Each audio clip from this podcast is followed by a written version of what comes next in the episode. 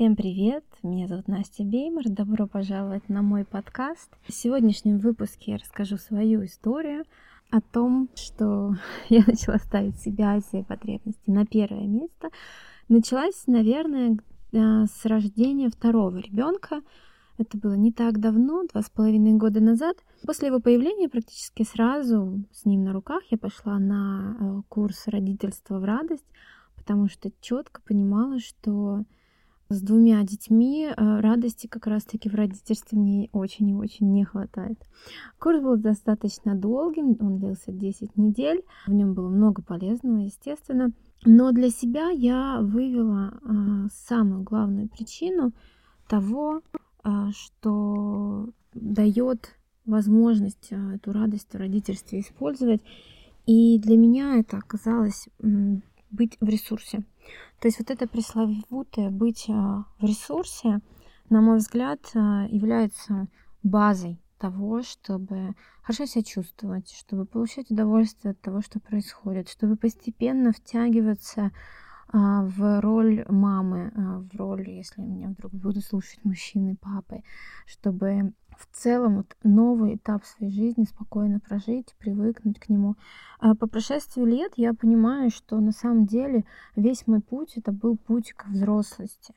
То есть из ребенка, который не готов был брать ответственность во всех сферах на себя, я становлюсь человеком, который готов брать эту ответственность, который делает очень много и при этом остается в ресурсе, а, у которого много энергии, который понимает, что ему нужно здесь и сейчас, умеет свои потребности донести до окружающих и умеет а, в целом а, выстраивать здоровую коммуникацию без претензий, без критики, спокойным экологичным образом. Итак, после того, как я поняла, что необходимо быть в ресурсе, спустя какое-то время я попала на марафон путь художника, и одновременно началось мое знакомство с э, Аленой Ковальчук. А, это прекрасная женщина, которой я проходила уже не один а, курс, и вот на последнем курсе «Любовь к себе» я была ментором уже. То есть началось наше с ней сотрудничество, и я являюсь ее амбассадором. Алена э, начала, наверное, зарождать во мне идеи видимости, идеи того, что чтобы, в принципе, прислушиваться к себе и понимать, что для тебя важно, и проживать постепенно какую-то более наполненную, интересную жизнь. А, я это называю жизнь, жизнь мечты. И, как я уже упомянула, я начала знакомство с книгой Джулии Кэмерон «Путь художника». Если вы знакомы с этой книгой, то точно знаете, что там два основных упражнения, которые на протяжении всех 12 недель а, марафона – по книге Джулия Кэмерон очень часто делает марафоны, потому что структура этой книги как раз выстроена таким образом, что она расписана по неделям и занимает прохождение этого марафона 12 недель.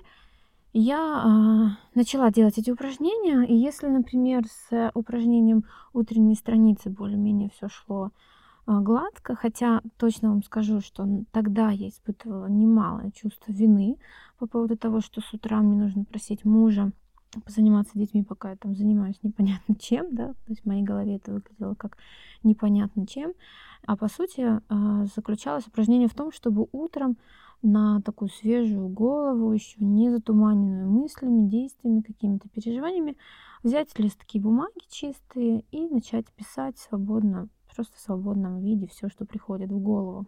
Э, это еще более-менее у меня шло, хотя, опять же, э, скажу вам, что сопровождалось это чувством вины с моей стороны. А второе упражнение заключалось в том, чтобы выводить себя на творческие свидания. То есть раз в неделю, на час-полтора, оставлять детей мужу, а, не беря с собой никаких подруг, отправляться куда-то, куда бы мне хотелось пойти.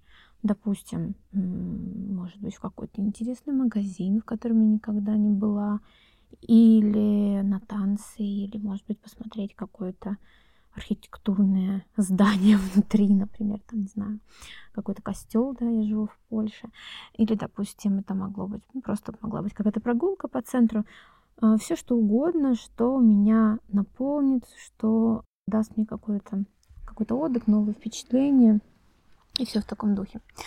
А, прошла неделя, Прошла вторая, прошла третья, но на свидание творческие я как не ходила, так и не хожу. Это я имею в виду два года назад, да? Тогда я поняла, что что-то тут не то, и нужно что-то с этим делать.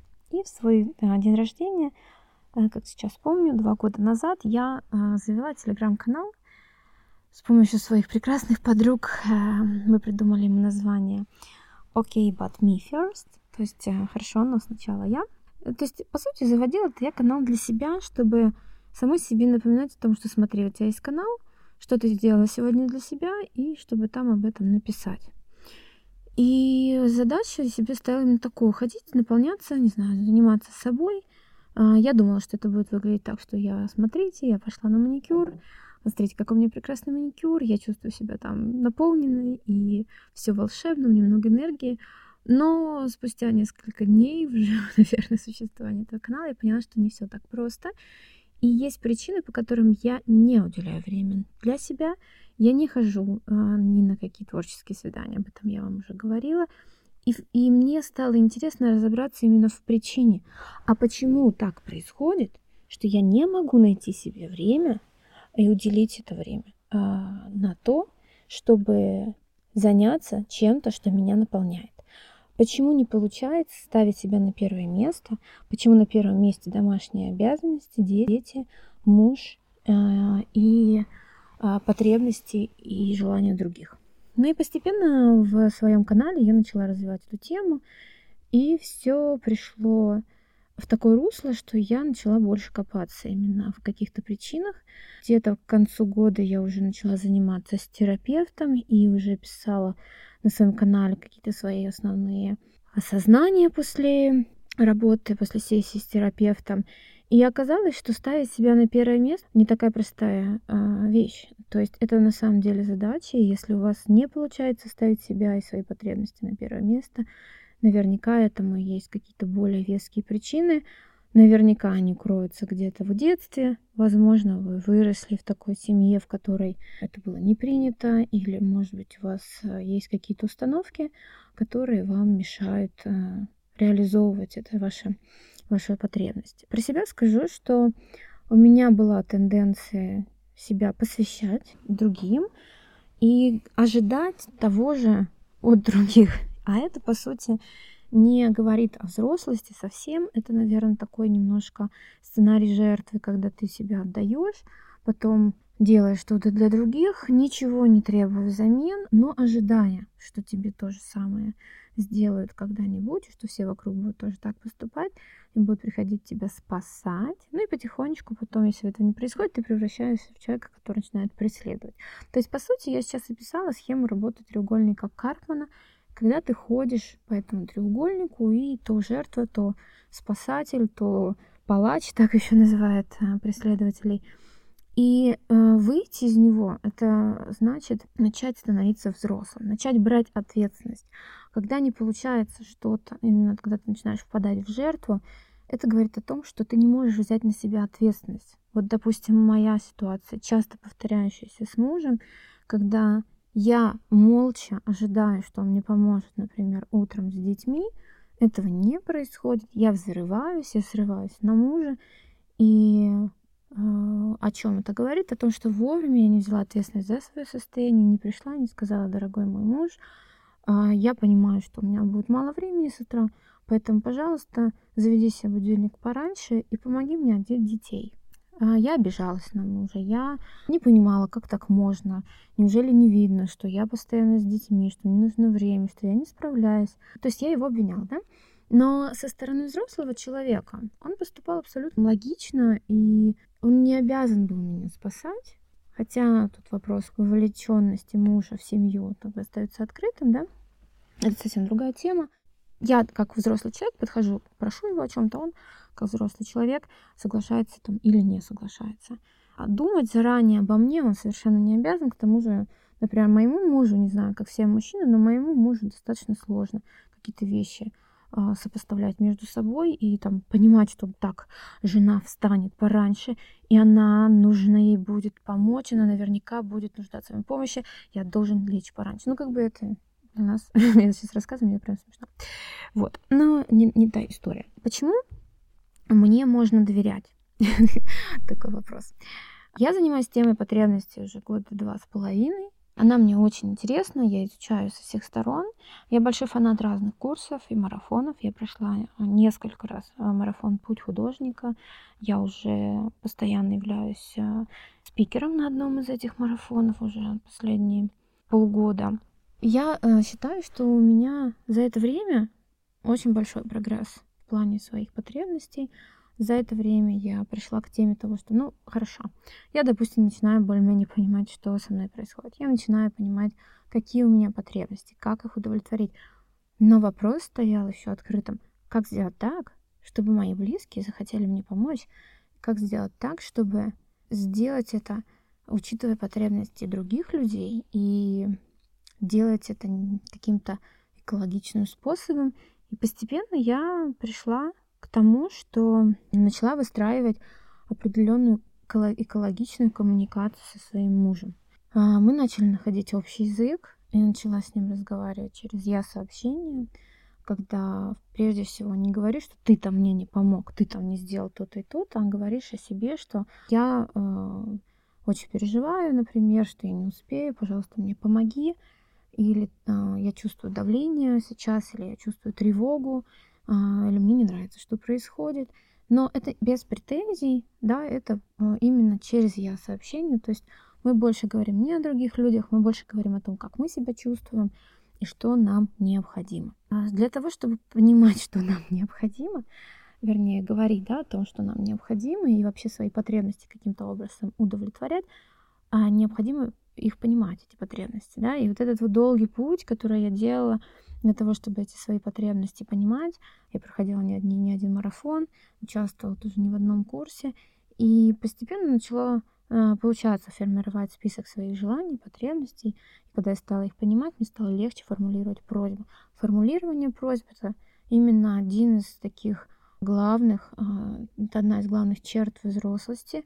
Это значит, что ты умеешь брать на себя ответственность за свои желания и конкретно можешь что-то попросить другого человека. Даже если ты сам не можешь это сделать, но ты выступаешь с просьбой, это уже говорит о том, что ты берешь на себя ответственность. И где-то полгода назад я узнала о том, что, оказывается, есть метод ненасильственного общения.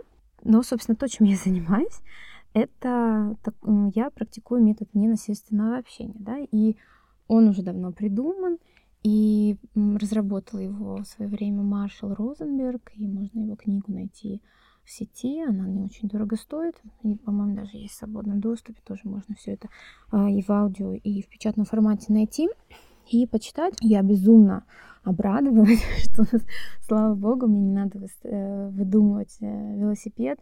Подала заявку, и вот сейчас я прохожу очень длительное обучение на тренера по ненасильственному общению. Оно состоит, это обучение, не из одного этапа. А, вот буквально в марте заканчивается мой первый этап. И впереди у меня еще долгий путь моего обучения. За время того, как я а, занималась своими потребностями, мой ребенок рос, и дошло как раз до того момента, когда а, второй мой ребенок уже пошел в детский сад, ну, по сути, вообще в ясли. Своего первого ребенка я в ясли не отдавала. А со вторым ребенком поняла, что я не смогу сидеть дома целый день. Я хочу реализации, мне нужно время на себя, иначе я не чувствую себя наполненной. И это тоже был результат да, длительной работы, какое-то больше года прошло. А то, наверное, если учитывать еще и первого ребенка, тогда почти уже, наверное, 4 года. И я э, отдала ребенка в детский сад, в ясли, дальше продолжила свой путь. Я, наверное, первый свой декрет воспринимала как пойду искать себя. Да? Я не очень представляла, что такое дети и сколько времени это требуется. Первый мой ребенок был достаточно требовательный, чувствительный. И именно с появлением моего первого ребенка началась моя работа над моими эмоциями, над, над тем, как я разговариваю с ребенком. И прошла курсы по психологии детей сначала от 1 до 3 лет, потом до школьного возраста. И, наверное, вот с этого момента я начала именно работу над собой в плане эмоций, что мне очень пригодилось тоже в ненасильственном общении. А постепенно я начитаю тоже подкасты о ненасильственном общении, о чем это, зачем это, какая польза от него. А, поэтому оставайтесь на связи, обязательно, обязательно услышите все это, и там много чего можно рассказать. Поэтому будем постепенно. Пока хочу рассказать именно о себе, о своем пути. А, выяснилось в процессе того, как я понимала, пыталась понять свои потребности и пыталась понять причины, по которым эти мои потребности никак не хотят удовлетворяться, почему я никак не найду время на себя и все такое прочее, а, выяснилось, что у меня очень много вины. Это чувство вины за все подряд, за то, что дети в саду, а я дома и не работаю, и тут ищу себя, и до сих пор не нашла, и денег не приношу, и еще и параллельно, пока дети в садах, иду тут себе маникюр делаю иногда. А в прошлом году у меня был прогресс, я пришла на занятия фитнеса, и в процессе на занятии вот это чувство вины меня съедало, но я говорила себе, это важно. А, фитнес — это не развлечение, фитнес — это а, мой вклад в здоровье, мой вклад в мое самочувствие, и если я буду хорошо себя чувствовать, а после спорта я хорошо себя чувствую, это я точно знаю, то это будет в любом случае отражаться на моих детях, на моем муже, на моих взаимоотношениях, на моей внешности, в конце концов. Этот путь был долгий, да, то есть я описываю именно немножечко то, как у меня все это выглядело, а, и это чувство вины, оно постоянно сопровождало меня практически везде. И вот я поняла, что на самом деле я уже живу жизнь мечты. Все начиналось с того, что я а, делала разные упражнения, участвовала в разных курсах и искала себя, и думала, вот сейчас найду, начну этим заниматься, начну приносить деньги в семью. Но через меня денег наша семья не особо получала. У меня больше получалось их тратить, а, в частности, на все эти курсы, на мои. Я поняла одну вещь, что деньги ко мне приходят через мужа. То есть благосостояние нашей семьи росло. Э, с каждой новой должностью муж получал все больше и больше. А, на данный момент у нас э, прекрасная зарплата у мужа, и а, я а, нет у меня нужды в том, чтобы выйти и начать работать. Я могу сидеть дома, развиваться и заниматься тем, что я люблю. И постепенно мое чувство вины отпускает меня. Я даю себе право на то, чтобы так жить. И я пришла к тому, что я живу такой жизнью, когда я могу отдать детей в сады, прийти домой, заниматься любимым делом, получать от этого удовольствие, наполняться, возвращаться за детьми в садике, получать удовольствие от общения с ними. Мне не нужно выходить в офис. В этом нет абсолютно никакой необходимости. Я думаю, что эта вся э, история как раз-таки связана с тем, что я шла навстречу своим потребностям. Я хотела их понять, я пробовала удовлетворять эти потребности. А, я столкнулась с тем, что есть близкие, которые может, которые может что-то не нравится. Я научилась экологично доносить свои «хочу», а, доносить свои просьбы. И знаете, за вот эти два с половиной года, когда я начала этим заниматься, во-первых, не только я научилась экологично общаться с мужем без претензий, без криков, без срывов, а у меня было очень реактивное поведение. Как говорит Кови, да, то есть когда мы не думаем, не выбираем реакцию, а просто вываливаем то, что есть, там свое раздражение, гнев, злость. И абсолютно не успеваем дать себе отчет в этом и выбрать другое поведение. За это время не только я научилась экологично общаться, мой муж, который ничего не читал по ненасильственному общению, использовал то, что использовала я. То есть, когда я с ним общалась, он смотрел, как это выглядит, как я выражаю свои мысли, как я меняюсь. И он тоже подхватывает эту волну. И иногда, когда я не в ресурсе, и начинаю э, вываливать на него там свой гнев, какие-то претензии, раздражения, а у меня все еще это может случаться, конечно же. Я живой человек в процессе трансформации. Он может всеми методами ненасильственного общения мои потребности понять, успокоить, поддержать меня. И для меня это чудо, честно говоря. То есть это, это правда какое-то большое чудо, потому что человек меняется на моих глазах. Когда я хотела его поменять, он, естественно, не поддавался. И мы с ним ругались и ссорились. И говорил, что ты меня не принимаешь, а, ты не даешь мне права злиться, ты не даешь мне там право еще что-то. Но потом я отстала от него, я занялась собой, я стала больше мужа благодарить, больше его хвалить, больше акцентировать на каких-то позитивных моментах и обратилась больше к себе. То есть я задала этот вопрос себе, а ты сама себя принимаешь, а сама ты даешь себе злиться, окутываешь ли ты сама себя поддержкой. И когда я начала заниматься собой, а, удивительным образом начал меняться мой муж, и мне кажется, так как сейчас он меня никогда не любил, не боготворил, и э, наши отношения процветают, и мне кажется, 10 лет наших в браке абсолютно не чувствуется. То есть, на мой взгляд, наши отношения стали добрее, нежнее, больше взаимопонимания. И для меня это очень удивительно. Но, с другой стороны, я, конечно же, вижу, какая огромная работа была проделана уже мною за эти годы, как поменялось мое отношение к мужу, как я его воспринимаю сейчас, насколько меньше претензий я к нему предъявляю и насколько больше я подчеркиваю положительных моментов и хвалю его, естественно, не могло это не сказаться на наших отношениях. Также хотела еще сказать о том, что э, за вот эти последние два с половиной года я, естественно, стала лучше себя понимать. Закончила курс по стилю, хожу в тренажерный зал, я хожу на танцы, делаю бешеное количество активностей, и многие, наверное, не понимают, как я все это успеваю. Есть у меня еще такой момент, что я иногда не даю себе отдыхать, э, работаю до предела, а потом просто, а, наверное, в какой-то степени перегораю, но мне уже намного меньше времени нужно, чтобы восстановиться. Я заметила, что все больше и больше осознанности приходит.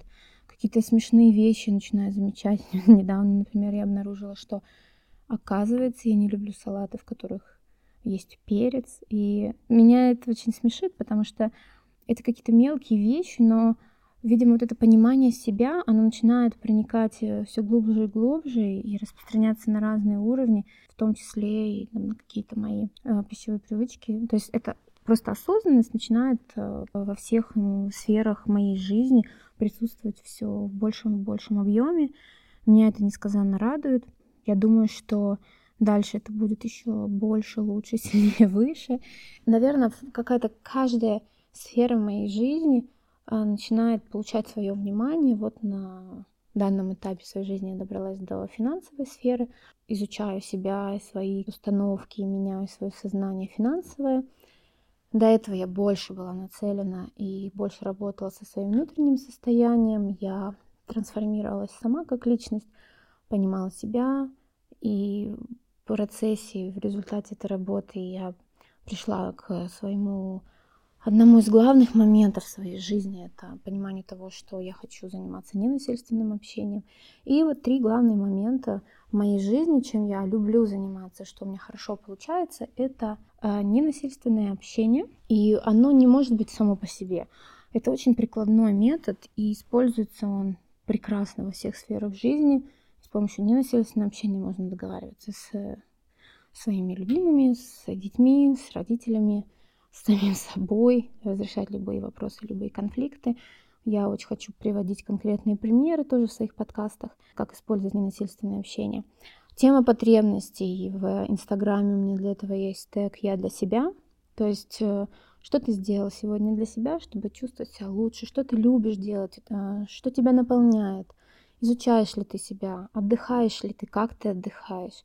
Для меня эта тема очень связана с осознанностью. То есть изучение себя, своих желаний, своих потребностей. Это не блажь, это реально работающие вещи. И на базе именно того, что мы изучаем свои желания, мы понимаем, чего мы хотим. Это вот та база, основываясь на которой можно дальше становиться все более и более взрослым человеком в плане а, умения взять на себя ответственность, не перекладывать на других, не ждать, что придет кто-то и спасет, а дать самой себе отдых, дать самой себе радость, э, дать себе то, что нужно в данный момент. И дальше, когда мы знаем, какие у нас потребности, какие у нас желания, мы начинаем их формулировать в просьбы, мы начинаем их э, говорить, артикулировать э, словами через рот, и постепенно мы начинаем понимать, а что вообще нам хочется в жизни, а какая она жизнь нашей мечты. Это может быть пафосно даже звучит, но я к этому уже привыкла, поэтому я использую это достаточно Обыденно для меня жизнь мечты — это жить так, как тебе хочется, максимально увеличивая количество вещей, которые тебе нравятся в жизни, и максимально минимизируя количество вещей, которые тебе в жизни не нравятся.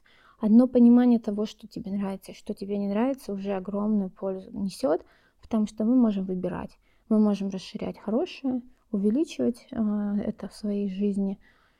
И, естественно, плохое, да, так скажем, в кавычках, э, мы будем уменьшать. То есть то, что нам не нравится, оно будет просто затмеваться э, тем, что нам нравится. И тема э, жизни мечты, она мне безумно нравится, и я понимаю, что постепенно я иду к этой, к этой жизни мечты. Мой график дня, он практически идеален, потому что делала упражнения, например, по, по тому, как бы выглядела жизнь моей мечты, если бы я получала там какое-то несметное количество денег. И, по сути, она не очень сильно-то и отличается от того, что у меня есть сейчас. Сам стиль жизни, он максимально уже приближен к тому, что я хочу. А, мне есть чем поделиться. Я очень много работала над собой, над своими установками, над своей личностью, потому что, например, вот это желание публичности, желание выступать, оно очень иррационально, оно откуда-то из глубин у меня появилось, и абсолютно, абсолютно я никаким образом, мне кажется, не соответствовала этому желанию. Была очень стеснительной, очень скромной, я всего боялась. В определенный момент я поняла, что я не могу по-другому. Я, если я не буду этого делать, я буду просто несчастным человеком, я не, не смогу никак заполнить эту нишу ничем другим. Мне важна реализация, мне важно учиться чему-то новому, делиться этими знаниями и максимально это освещать. Для меня огромным удовольствием является то, что люди смотрят на то, что я делаю, и пишут, о боже, как классно, что ты делаешь. Я посмотрела на тебя, и мне тоже захотелось, я тоже начал. Это высшая похвала и огромное счастье видеть, что то, что я делаю, а, вдохновляют других людей. Поэтому ничего не могла поделать со своим желанием быть видимой. Начала вести канал, ну, телеграм-канал я уже давно веду, уже два с половиной года. Инстаграм, начала записывать YouTube, видео, ну, соответственно, подкасты тоже. А, вам огромное спасибо за внимание. Я надеюсь, что сегодняшний подкаст вас вдохновит на то, чтобы изучать себя и свои потребности. Вы немножечко продвинетесь в понимании того, что это важная тема для вас, для более качественного проживания своей жизни, для более качественного общения с близкими и с любимыми, с вашими, с детьми. Потому что если мы дадим пример детям того, что потребности важны и что жить можно для себя, не насилуя других, то нашим детям будет гораздо проще это делать с такими навыками, взятыми с детства. И хотя бы вот ради этого можно уже немножечко начать думать о себе и о своих потребностях. Подписывайтесь на мои соцсети, о которых я говорила. Спасибо еще раз за то, что прослушали этот подкаст. Всего вам доброго, до скорых встреч. И если у вас есть какие-то вопросы, обязательно мне задавайте, я с удовольствием на них отвечу.